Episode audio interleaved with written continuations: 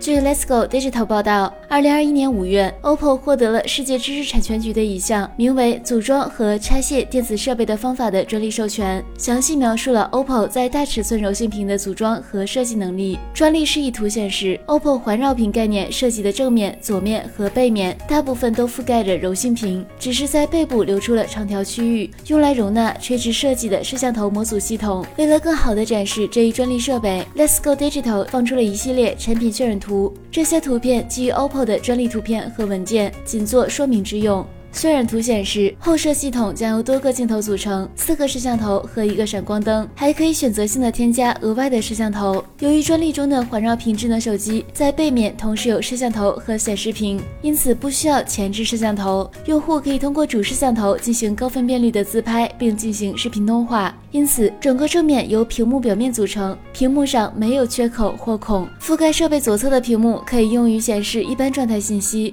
如电池指示灯和信号强度，还可以显示收到的通知和来电。OPPO 过去也推出过一些创新形态的智能手机，比如2013年推出的 OPPO N1，采用了独特的翻转摄像头，也是全球首款配备旋转摄像头的大屏智能手机。2019年发布的 OPPO Reno，采用了侧旋升降摄像头，将前置柔光灯、听筒。后置闪光灯等元件隐藏在了侧旋的升降结构中。此外，还有去年十一月推出的 OPPO X 二零二一卷轴屏概念机，可以平滑舒展开来，就像是画一样。当然，作为一个专利，OPPO 是否会推出环绕屏手机还是未知数。但根据 OPPO 过往对手机新形态的探索来看，可能性还是非常大的，不妨期待一下。好了，以上就是本期科技美学资讯每秒的全部内容，我们明天再见。